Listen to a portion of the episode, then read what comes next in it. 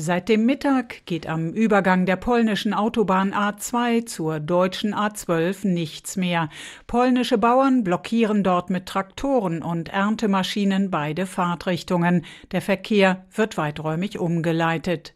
Montag soll die Lage sich wieder normalisieren Ursprünglich wollten die polnischen Landwirte die wichtige Verkehrsverbindung zwischen Polen und Deutschland fast vier Wochen lahmlegen. Nach Gesprächen mit Unternehmern soll die Demonstration nun nach 24 Stunden enden. Die polnischen Bauern protestieren gegen den Green Deal der EU. Sie kritisieren die Vorschriften für die ökologische Umgestaltung der Landwirtschaft als schwer umsetzbar.